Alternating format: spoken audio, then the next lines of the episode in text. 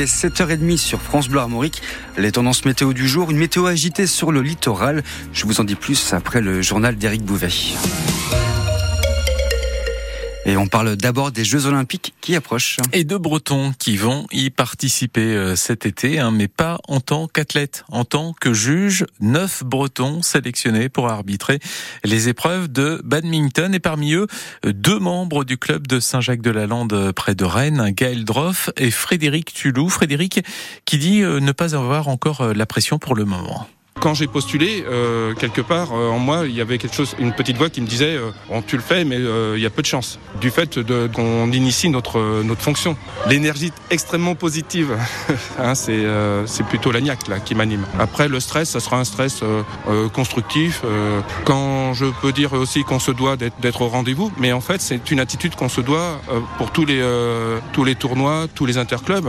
on est là pour des joueurs, on n'est pas là pour nous. Donc quelque part, je fais pas la différence entre le niveau régional et puis le niveau national et puis le niveau international. Un des neuf arbitres bretons sélectionnés pour euh, arbitrer euh, les épreuves de badminton au JO de Paris et que Julien Provoyeur vous invite à retrouver en photo avec une autre de ses collègues euh, sur francebleu.fr. Un accident assez inhabituel hier après-midi à Rennes dans le secteur d'Alma. Un véhicule avec une nacelle sur le toit s'est encastré sous le pont qui conduit à la Rocade Sud.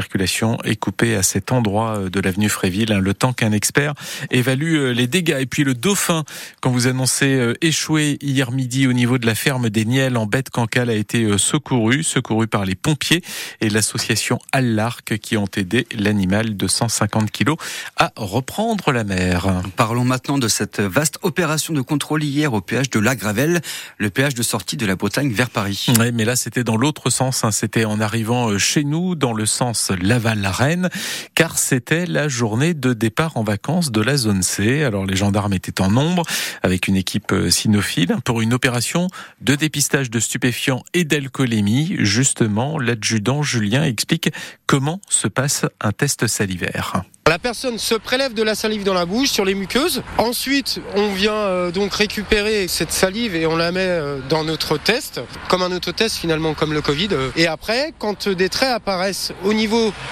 des catégories de drogue, ça veut dire que le test a réagi et qu'il est négatif. En revanche, s'il y a l'absence d'un trait face à une catégorie de drogue, le test est positif. Voilà comment on procède. On leur explique effectivement euh, la sentence qui pourrait leur arriver après effectivement cette première infraction.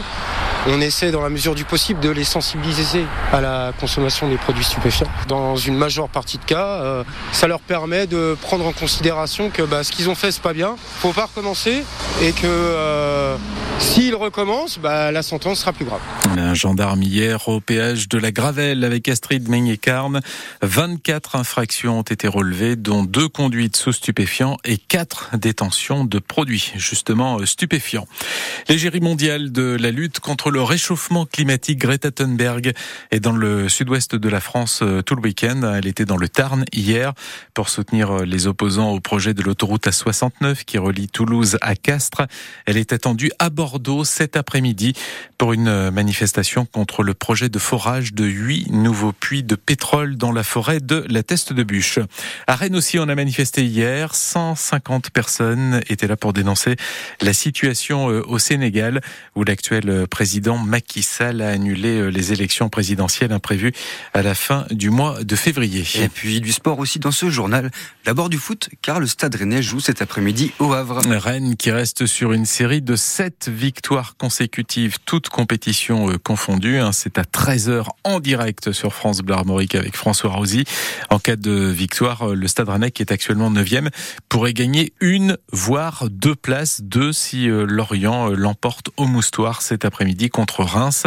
Le troisième club breton, le Stade Brestois, joue lui à Clermont. Hier soir, le PSG s'est rassuré avant la Ligue des Champions en battant Lille 3 buts 1 au Parc des Princes. En rugby, la France aussi s'est un tout petit peu rassurée en remportant son premier match du tournoi des Six Nations euh, en Écosse. Mais victoire 20 à 16, mais au bout du suspense, hein, avec un essai écossais refusé à la fin du match. L'Angleterre, de son côté, a battu le Pays de Galles 16 à 14. On suivra cet après-midi l'Irlande qui reçoit l'Italie.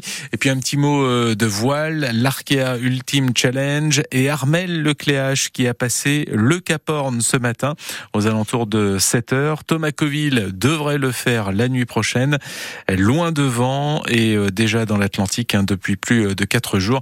Charles Caudrelier, lui, remonte les côtes sud brésiliennes.